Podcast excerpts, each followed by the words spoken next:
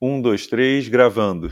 No episódio passado, a gente apresentou o conceito do lockdown intelectual e falou sobre suas causas e consequências para nossa sociedade, além dos efeitos dentro das empresas. Nesse episódio, vamos entrar mais a fundo nesse último tema. Vamos falar sobre como anda o processo de inovação nas grandes empresas, dando uma visão de quem está de fora, mas que navega há anos nesse mercado. E para ajudar a acelerar ainda mais esse processo de inovação, eu vou dar três dicas fundamentais para a construção de briefings eficazes, para quem precisa e quer desenvolver soluções inovadoras e não tem nem tempo nem dinheiro a perder.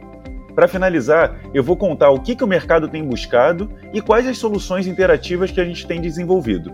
Então, se você quer melhorar seus processos de comunicação, aprendizagem e engajamento de equipes e comunidades, fica com a gente.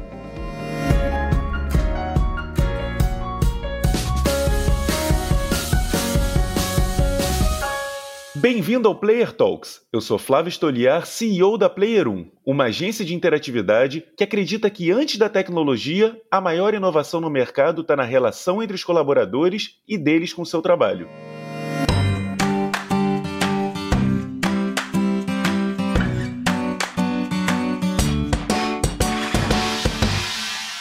Fala pessoal, bem-vindo a mais um episódio do Player Talks. Hoje eu estou novamente com a minha amiga e guru do marketing, Thaís Pinheiro. Justamente porque o feedback do nosso primeiro episódio, do nosso episódio piloto, foi muito positivo. As pessoas curtiram, fizeram perguntas sobre o lockdown intelectual. Então, por que não repetir o assunto, o formato e a convidada? Bem-vinda, Thaís. Obrigada, Flávio. Eu adorei fazer o podcast com você. O feedback para mim também foi super positivo. As pessoas gostaram do tema do lockdown intelectual, mas também foi muito elogiado o formato esse nosso estilo leve de bate-papo, com uma duração de menos de 20 minutos, falaram que ficou muito agradável de escutar do início ao fim. E para você, o que, que falaram aí? Como é que foi o feedback? Cara, foi surpreendentemente positivo.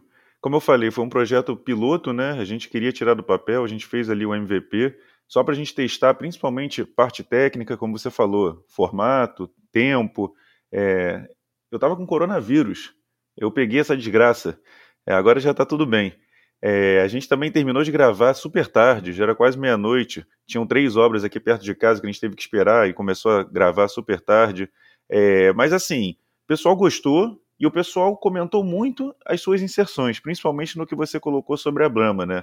Que foi você trazer uma publicidade com conteúdo de qualidade, mais um entretenimento interessante no momento em que está super escasso essa, esse acesso ao entretenimento. Não, realmente a estratégia de marketing da Brahma foi, está sendo, né, fantástica. Eu acho que é um benchmark aí de como estimular o seu o consumo do seu produto em situações inimagináveis, né? Então, para mim, tá, a Brahma é realmente um benchmark nesse sentido. Agora você me lembrou uma coisa que eu tinha esquecido, que são as condições adversas que a gente gravou esse podcast, né? Você doente, a gente super cansado à noite. Mas a gente queria mesmo era produzir logo e tirar o projeto do papel. E como diz o fundador do LinkedIn, né, o Reid Hoffman, se você não tiver vergonha da primeira versão do seu produto, você demorou muito para lançá-lo. Então eu fico feliz que a gente tenha tido a coragem de colocar logo o nosso podcast na rua. Agora voltando ao tema do lockdown intelectual, você terminou o último episódio falando sobre o lockdown intelectual nas empresas. E muitos dos meus colegas que trabalham com marketing ou amigos que trabalham em startup querem inovar e querem saber mais como que o lockdown intelectual pode estar impedindo essa inovação nas empresas. Fala mais um pouquinho sobre isso. Pois é, eu queria falar disso mesmo, porque acabou que eu terminei o último episódio fazendo uma crítica. Só que eu queria também fazer um elogio para ir de contraponto aí o que eu tinha falado. Porque dentro das empresas, e as empresas são feitas de pessoas, tem pessoas que estão buscando inovação, que são disruptivas, que estão querendo dar esse passo além nesse caminho para inovar, para trazer coisas que vão ajudar, principalmente nesse momento que a gente está vivendo, né? Só que às vezes elas encontram algumas barreiras. A gente trabalha praticamente só com empresa grande. E a empresa grande ela tem um lado bom e ela tem um lado ruim. Né? Igual fazendo analogia com um jogador de basquete. Você tem aquele cara grandão que está perto da cesta, só que ele tem menos agilidade, e você tem aqueles menorzinhos que estão mais longe da cesta, mas são mais rapidinhos. Então, assim, o lado bom é você ter essa facilidade, uma verba maior, maior capacidade de investimento em pesquisas, pessoas, né, conseguir contratar melhores profissionais, em teoria, melhores sistemas. Agora, o lado ruim são essas dificuldades de locomoção, entre aspas, né? Você conseguir implementar as melhores coisas no tempo certo, isso às vezes você não consegue, muito por parte de uma burocracia, né? De, de processos mais lentos. Hoje em dia a tecnologia ela muda muito rápido. Serviços que eram prestados de um jeito há seis meses atrás já mudaram. Alguns aplicativos que eram vistos aí como a maior inovação também já mudaram, já tem outros que já substituíram ele. Então, assim, as empresas têm que acompanhar essa velocidade e as empresas têm que melhorar esses processos. Por exemplo, tem empresa hoje em dia ainda que você vai fazer um cadastramento de um fornecedor, uma homologação, isso leva meses. E isso é inconcebível nos dias de hoje. Você perde o time. Passou, já era. Flávio, concordo plenamente. Uma empresa que é muito burocrática e que tem vários níveis de aprovação, ela perde muita agilidade. Quando eu fui gerente de marketing da Uber, apesar de já naquela época ser uma empresa grande, ela tinha um modelo de trabalho que não era nada burocrático. Eu conseguia fechar parceria, contratar fornecedor, assinar contrato de uma semana para outra. Às vezes, até em quatro, em quatro dias resolvia tudo. Meu chefe aprovando jurídico, comunicação, políticas públicas. Às vezes, em um dia resolvia um problema. E essa autonomia foi o que permitiu a Uber reagir tão rápido às situações delicadas que ela era colocada. E foi também o que permitiu ela crescer tão rápido num nível global. Agora você imagina se eu tivesse que pegar a aprovação da sede lá fora para fazer as coisas acontecerem. Sem chance. Impossível, não dá tempo. E falando em multinacional, muitas vezes alguns processos, soluções, elas são impostas pela matriz. E isso também é uma coisa que às vezes é um tiro que sai pela culatra. Nem sempre esse, esse, essa ferramenta que vem lá da matriz, ela vai ser a mais moderna. E muitas vezes ela também vai ter uma certa dificuldade de se adequar ali àquele público. Então, assim, plataformas de distribuição de conteúdo, para eu dar um exemplo, que a gente trabalha bastante, seja diretamente produzindo ou indiretamente colocando projetos ali dentro, para treinar, comunicar, vários dos nossos clientes reclamam das suas plataformas. Só que eles não podem mudar, eles não podem contratar uma mais nova, mais gamificada, engajadora, porque eles são obrigados a usar a do Inter, como eles falam, né? Usar aí a da matriz lá fora. Eu acho que o problema não é só usar uma coisa que não está tão moderna, que não está atual. É, o problema é que ele não está aderente para o brasileiro. Essas empresas globais têm sede nos Estados Unidos, Europa e Ásia. E as características desse público e o comportamento consumidor desses lugares são diferentes. Com certeza. E acaba que o consumidor brasileiro não se identifica com aquela plataforma. E agora você falando de Brasil, tem um outro fator que está atrapalhando demais a gente, que é a situação econômica. A gente tem uma economia que não cresce faz tempo. A última década, para você ter uma ideia, foi a de menor crescimento médio desde o início do século passado. Uhum. E, cara, isso é inadmissível. Olha o Brasil, o país é muito rico, é muito grande, tem muitas possibilidades tinha que estar crescendo pelo menos uns 5% ao ano. Então, a gente tem péssimas administrações, muito roubo, uma farra absurda que faz, parece que todo mundo faz de tudo para dar errado. Não tem milagre, não tem como você superar tendo uma crise instaurada. E agora com essa pandemia, com essa crise sem precedentes que assolou aí o mercado, ficou muito mais complicado. A gente está basicamente vivendo de ajuda do setor privado porque o Estado está completamente quebrado em todos os seus âmbitos. É, a pandemia ela cria, esse, cria um mercado de incerteza, né, onde as pessoas tendem a não querer arriscar. Parece que as pessoas ficam esperando ver o que vai acontecer ou o que, que o outro vai fazer para tomar uma atitude. Só que isso é um paradoxo, porque a inovação é risco. Se você inovar, você não vai sair da crise. Pois é, na situação que a gente está, não tem outra solução. Tem que se reinventar, tem que inovar. Agora é uma questão de sobrevivência. Você está vendo aí nos noticiários que todo dia tem empresas gigantescas pedindo concordata. Imagina as pequenas. Só vai sobreviver quem já tiver iniciado um processo de inovação pré-crise ou quem tiver uma capacidade de adaptar, de conseguir entender o mercado, de substituir ali o seu serviço por algum outro ou pegar alguma ferramenta que consiga rapidamente ter uma recuperação é, da sua capacidade de produzir, da sua capacidade de vender as empresas elas estão sentindo que elas estão pagando muito caro por ter demorado muito a fazer essa transformação digital. A maioria está tendo que fazer tudo com pressa e no momento de crise, onde tem muito mais escassez de recurso. Agora, você também tem, por outro lado, várias empresas que estavam, né, que se organizaram melhor, que já estavam inseridas em um mercado melhor, e enquanto muitas estão se afogando, elas estão nadando de braçada. Você vê iFood, Uber Eats, Rappi, Netflix, Amazon, tem empresas que estão crescendo muito com a crise. E você não precisa pensar só nessas empresas gigantescas. A própria Player 1 está recebendo muito mais briefing, está sendo muito mais é, solicitada do que antes nesse momento, onde, logicamente, está tudo indo para o digital, está tudo indo para soluções interativas, é, tecnológicas, que aproximem as pessoas, apesar do afastamento. Eu achei legal que você comentou as empresas que estão nadando de braçada nesse período, né? É, os aplicativos de, re de redes sociais que estavam prontos, eles aumentaram muito o consumo na pandemia. Um exemplo deles é o House Party, né, que reportou 50 milhões de sign-ups nesse período. Pra você ter uma ideia, até minha tia baixou o House Party. E saiu uma pesquisa do We Are Social e do Hootsuite sobre o digital em abril de 2020. Depois eu vou colocar o link da pesquisa na descrição do episódio para quem quiser ir lá consultar. Os resultados são globais, mas dá para ver o reflexo no Brasil. E na verdade, a pesquisa só comprova o que a gente já percebeu no dia a dia, né? Uma rápida adoção do e-commerce, o aumento das ligações em vídeos, popularidade do TikTok, e as pessoas passando mais tempo jogando videogame e também pessoas assistindo pessoas jogar o videogame. Isso é muito interessante. Aqui vale destacar o Twitch, que é uma plataforma de streaming ao vivo, onde as pessoas assistem outras pessoas ao vivo fazendo determinadas coisas e elas podem comentar. Então, por exemplo, se você quiser assistir um filme junto com seus amigos, você liga o Twitch ao vivo e aí todo mundo assiste o mesmo filme ao mesmo tempo e faz comentário, né, interage ali. Essa foi uma plataforma que ela começou como gamers, né? Os gamers mostrando para outros jogadores como que passa de fase em determinado jogo. E aí, durante esse período, ela ficou, né, teve milhões de downloads, ficou muito mais popular. E apesar de ser conhecido por poucos, hoje ela já tem 15 milhões de usuários. É, só que tem que fazer o dever de casa.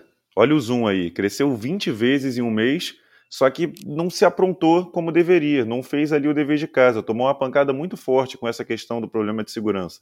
Vários, é, várias organizações, empresas, né, proibiram a utilização dessa ferramenta. Então, também não adianta fazer as coisas com pressa, botar a carroça na frente dos bois. E você citou é, o Twitch aí como uma plataforma que inicialmente era para gamer. A gente está usando uma plataforma de comunicação entre a equipe, que é o Discord, que também foi inicialmente lançada para gamer e agora está sendo usada aí é, por, por, por, empresas, é, fazendo aí formas de escritórios virtuais por voz. É, tem sido a ferramenta que a gente tem mais usado. É bem legal e eu aconselho aí para o pessoal. Só que voltando aí para o assunto que você perguntou do lockdown nas empresas, né? Eu queria aproveitar para falar uma coisa que eu sempre quis falar, que é a dificuldade que as empresas têm para conseguir criar esses briefings para o desenvolvimento das soluções inovadoras as pessoas elas têm essa dificuldade justamente porque elas não sabem nem por onde começar, não conhecem muito do assunto. Elas entendem ali do que elas fazem, só que para passar por um processo de inovação, elas precisam de ajuda. Então eu queria dar algumas dicas aqui para bolar esses briefings do ponto de vista de quem está do outro lado da mesa. Então a primeira coisa que eu vou falar é: não chega para o seu fornecedor com a solução pronta. Você vai ver referências, vocês vão fazer brainstorms internos, mas não chega já com a solução pronta. Tenta escutar o que esse especialista, o que esse fornecedor tem a dizer, tem a acrescentar.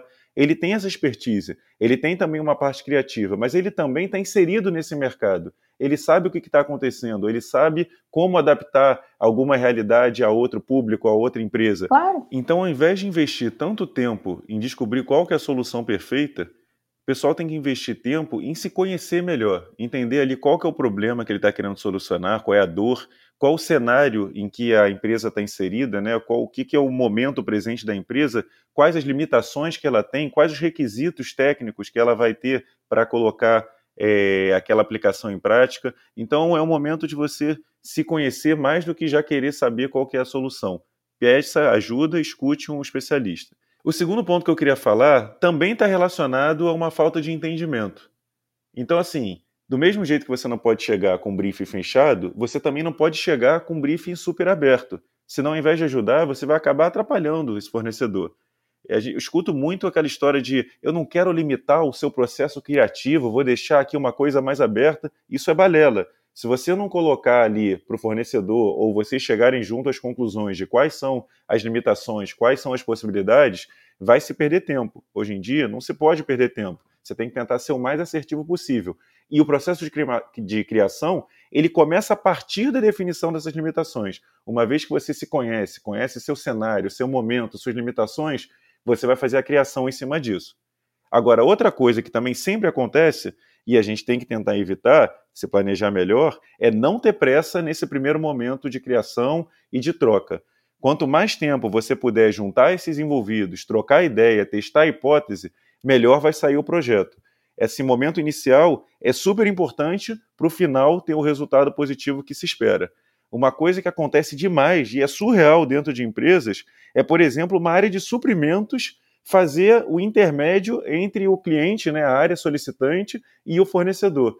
Não tem como, a área solicitante muitas vezes ela sequer sabe exatamente, né, não é o conhecimento dela essa parte de inovação. Como é que por troca de e-mails via suprimentos você vai conseguir ter esse, essa troca de informações necessárias para você chegar a um produto melhor? Então também assim, não pode ter pressa e não pode ficar colocando obstáculos para algo que é construtivo, colaborativo, criativo e que tem que ser feito muito bem planejado no início. Flávio, achei muito boa essas suas dicas de como fazer um brief eficiente para em busca de soluções tecnológicas. E graças a Deus eu nunca trabalhei numa empresa que tinha que escolher o fornecedor através da área de suprimentos. Ainda bem. E eu achei muito importante você falar do ponto 1, um, que é o ponto quando você a pessoa ela chega com um problema, mas ela já chega com a solução né? O cliente, quando fala qual a solução que ele quer, ele não tem noção de quais são todas as possibilidades existentes para resolver aquele problema. Né? Tem que confiar no fornecedor, até porque vocês já fizeram diversos trabalhos para empresas grandes e têm muito mais conhecimento sobre inovação. Você consegue ter acesso a uma abrangência de ideias muito maior porque estão em contato com o mercado e com certeza isso vai acabar refletindo no produto final desse cliente, né? E aí eu fico pensando, só o fato do cliente sugerir uma solução que ele já conhece mostra que é não é uma solução inovadora, né? Exatamente. Não tem como inovar com medo. Isso é suicídio. Para inovar, você tem que olhar para frente, você não tem que olhar para o lado. Se você inovar fazendo o que alguém já fez, você já está atrasado. Além de que tem coisas que vão funcionar para um e não vão funcionar para outro. Então, realmente, você tem que ter esse entendimento e, aí, e aí, a partir disso, ir para uma solução eficiente. Agora, para finalizar, Flávio, você falou que tem muita gente te ligando para saber o que, que seus clientes estão fazendo. E aí eu fiquei curiosa. Conta aqui só para mim. O que, que vocês estão fazendo para os seus clientes que está inovando muito? só para você, né? Cara, como eu falei, o pessoal realmente tem ligado, tem buscado a gente bastante para perguntar o que está rolando, o que, que, o mercado tem pedido, o que, que a gente tem feito. E na verdade não é segredo para ninguém. A gente continua fazendo a mesma coisa que a gente já faz há nove anos, que é transformar conteúdos tradicionais em soluções mais leves, atraentes, interativas, que vão aumentar tanto a absorção do conteúdo quanto o engajamento, uma maior participação, uma maior vontade de participar ali daquela solução como um todo. Então vão desde criações de conteúdos para o digital, então assim, animações interativas, jogos educativos, avaliativos, né? A gente tem feito bastante coisa relacionada tanto ao tema do Covid, mas principalmente a preparação do que vai ser essa nova vida, né? Melhores práticas, como que vai ser essa volta ao trabalho, ao estudo, à indústria. Então a gente tem feito conteúdos nesse sentido. A gente também adapta dinâmicas que antigamente eram feitas fisicamente para o digital. Então, assim, jogos de tabuleiro, dinâmicas de grupo, a gente transforma isso aí em ferramentas interativas que vão fazer esse acompanhamento online, né, onde cada um vai poder fazer isso aí no seu computador, na sua casa, mas essas ferramentas vão dar é, opções de, de, de dinamizar e, e de um facilitador ele conseguir colocar em prática aí essas dinâmicas no online, multiplayer, né, tudo ali ao mesmo tempo.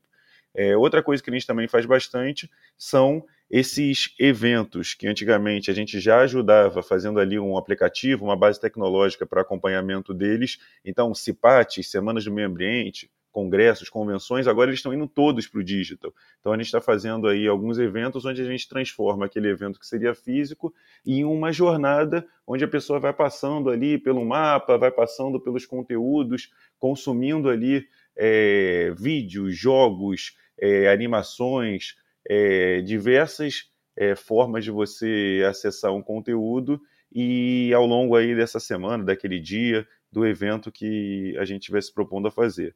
E para fechar, eu também vou aproveitar aqui o espaço para falar da nossa própria plataforma de comunicação, aprendizagem e integração que a gente já está desenvolvendo, a gente vai lançar no segundo semestre e ela está fantástica.